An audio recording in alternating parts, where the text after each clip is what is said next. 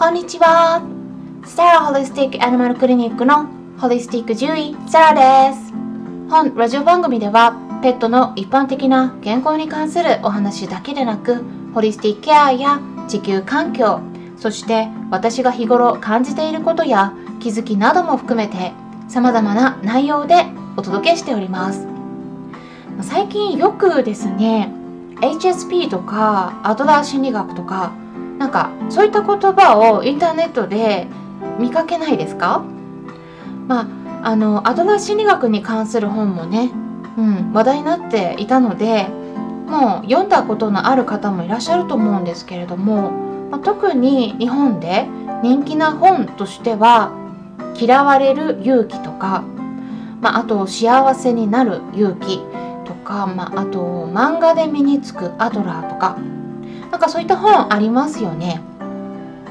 なので、まあ、ちょっとねアドラー心理学についてシリーズものとして、まあ、飼い主さんとかペットにも当てはめられるようなお話とかあとね実はホリスティックケアにもつながっているんですね。なのであのそういったお話もちょこちょこお伝えできればいいかなと思っています。それで、まあ、HSP についてはあの、まあ、実はね犬でもあるんですね。でそれはあの以前解説したあの配信があるので、まあ、興味のある方は聞いてもらえればと思うんですけれども、まあ、この HSP が何？って、うん、わからない方のために一応お伝えしますとこれはあの英語で言うと highly sensitive person と言って、まあ、この頭文字を取った略語なんですね。で日本語でそのまま直訳すると、うん、非常に敏感な人という意味になります。なのであのワンちゃんの場合は HSP ではなくて HSD になるんですね。うん、person じゃなくてドッグになるからです。うん、D になるっていうことで、まあそんな用語があるんですね。うん、ワンちゃんの方でも。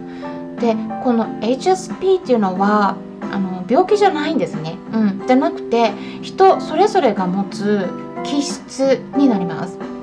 で、えこれどんな気質かっていうとさまざまな物事に対してこうより敏感に反応しやすい傾向を持っているっていうことなんです。まあ、例えば、まあ、痛みに非常に敏感とかあとは大きな音に対してもすごく敏感で、まあ、非常に不快感になったりあとはなんか極端にびっくりしやすいとかあと非常に真面目であったりあとはまあそれであるがゆえに、まあ、一度に多くの物事を頼まれるとこうすごくイライラしちゃったりあとは精神的にもすごく疲れやすい、えー、そしてなので一人でこう休む時間が必要だったりまあそういったあの特徴があると言われています。うん、でこの HSP 診断テストと呼ばれるウェブサイトがあるので気になる方は是非試してみるといいかもしれないです。概要欄に簡単にチェックできるリンク先を載せておきますね。でそれからアドラー心理学の話に入るんですけれどもこれはですねあのオーストリア出身の精神科医の心理学者でもあったアルフレッド・アドラーという名前の人が提唱した心理学のことを言うんですね。であのアドラー心理学ってまあこれは人の名前を取った、うん、名前になってるんですけれども英語ではねこう言わないんですね。うん、英語の場合は何て言うかっていうと individual psychology っていうんですね。うん、individual っていうのはあ個人っていう意味ですね。うん、サイコロジーっていうのは心理学なので、えー、直訳すると個人心理学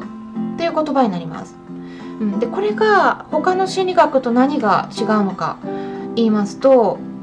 個人全体を捉える心理学なんですだから個人心理学っていうんですねでこの全体っていうのがちょっとね分かりにくいかもしれないので今ちょっとお話ししようと思うんですけれどもただこの全体っていう概念がすごく大切なんですね。でえー、これはね英語で言うと holism って言って、えー、全体論と呼ばれたりしています。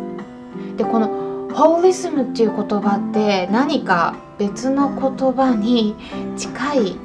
気がしませんか？これはですね holistic という言葉と同じ語源から発生した言葉なんですね。同じ語源 holos という言葉ギリシャ語から、えー、holistic とか whole とか holism とか、まあ、そういう言葉いろんな言葉が派生したというふうに言われています。だから、うん、仲間兄弟のような言葉なんですこれは、うん、ホリスティックとこのホあのホーリズ全体論ですね。でなのですごくねつながってるよっていうことを言いたいんですけれども、うん、私はねあのこの全体を捉える考え方ってすごく重要だと思っているんですね。治療するとしても体だけを見ていてもダメなんですね。心の状態が体に現れることが動物でもよくあるからです。でアドラー心理学の場合でも心の状態がそのまま直接体を動かすことになるんですね。うん、で反映されていってでそこから行動に現れるっていうふうに考えています。ですから心と体特にこの心理学の場合はあの体が動くことでの行動につながっていくのであのそれをね全部ですね分けて考えることはできないですね。ですからつまり心と体は一体ということなんです。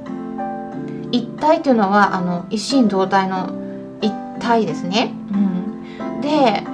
まあ、そこでその心の状態がどんな風に体に影響するのか言いますとまずですね心の中で目的が先にこう決まりますでそしたらその目的が決まったらそこに向かって行動する。という考え方になるんですね。でこれは実はですねペットにも当てはまるんです、うん、あの行動を起こすには何かしらの目的と理由があります。例えばワンちゃんが吠えているのを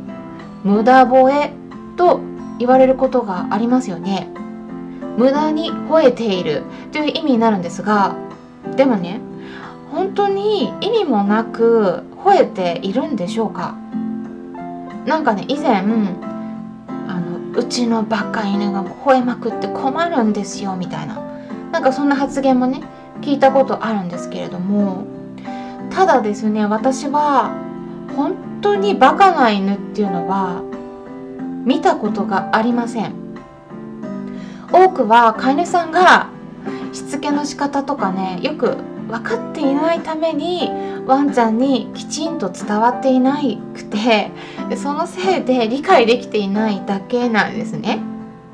まずですねあの考えていただきたいと思うんですが動物は言葉を理解するのが難しいです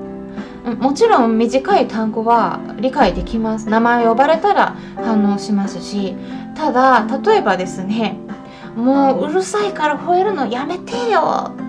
って言っても何言ってるかわからないんですね。うん。なんかなんかこう叫んでるなみたいな。なんかそんな感じなんです。ワンちゃん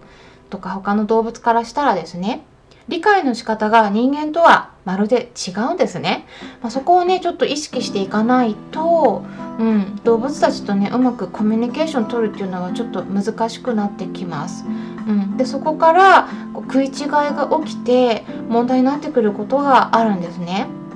それからあのそのワンちゃんがね吠えるにも必ず目的と理由があるんです。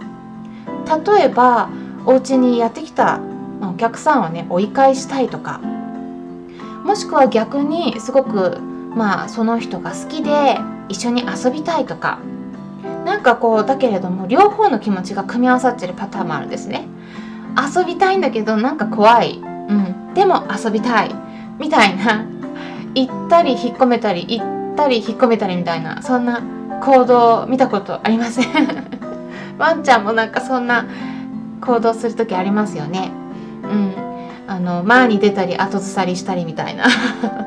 でワンちゃんでもここの辺りはあのそれぞれ性格が違ってたりするんで、まあ、まずはですねあのその子の目的が何なのか理由が何なのか考えることでよりその動物の気持ちに寄り添っていけるのではないかなと思います。今回はこんな感じで、えー、アトラー心理学の目的論って言われるんですけれども、うん、必ず目的があるっていうことですね先に。うん、でこれは目的論っていうんですけれどもこれを、まあ、少しペットに当てはめて、えー、まあ、何かね行動を起こしている場合にもそこには目的と理由があるんですよということをお伝えしていきました。参考になったという方はよろしければいいねボタンのクリックとかフォローもしていただけたら嬉しいです。今回も最後まで視聴していただきありがとうございました引き続きですねあの別の内容も、まあ、少し間に挟むことがあるかもしれないんですけれども、まあ、このアドラー心理学シリーズをお届けしていければと考えていますので楽しみにしてもらえたらなと思います。それではまたお会いしましょう。ホリスティック獣医サーでした。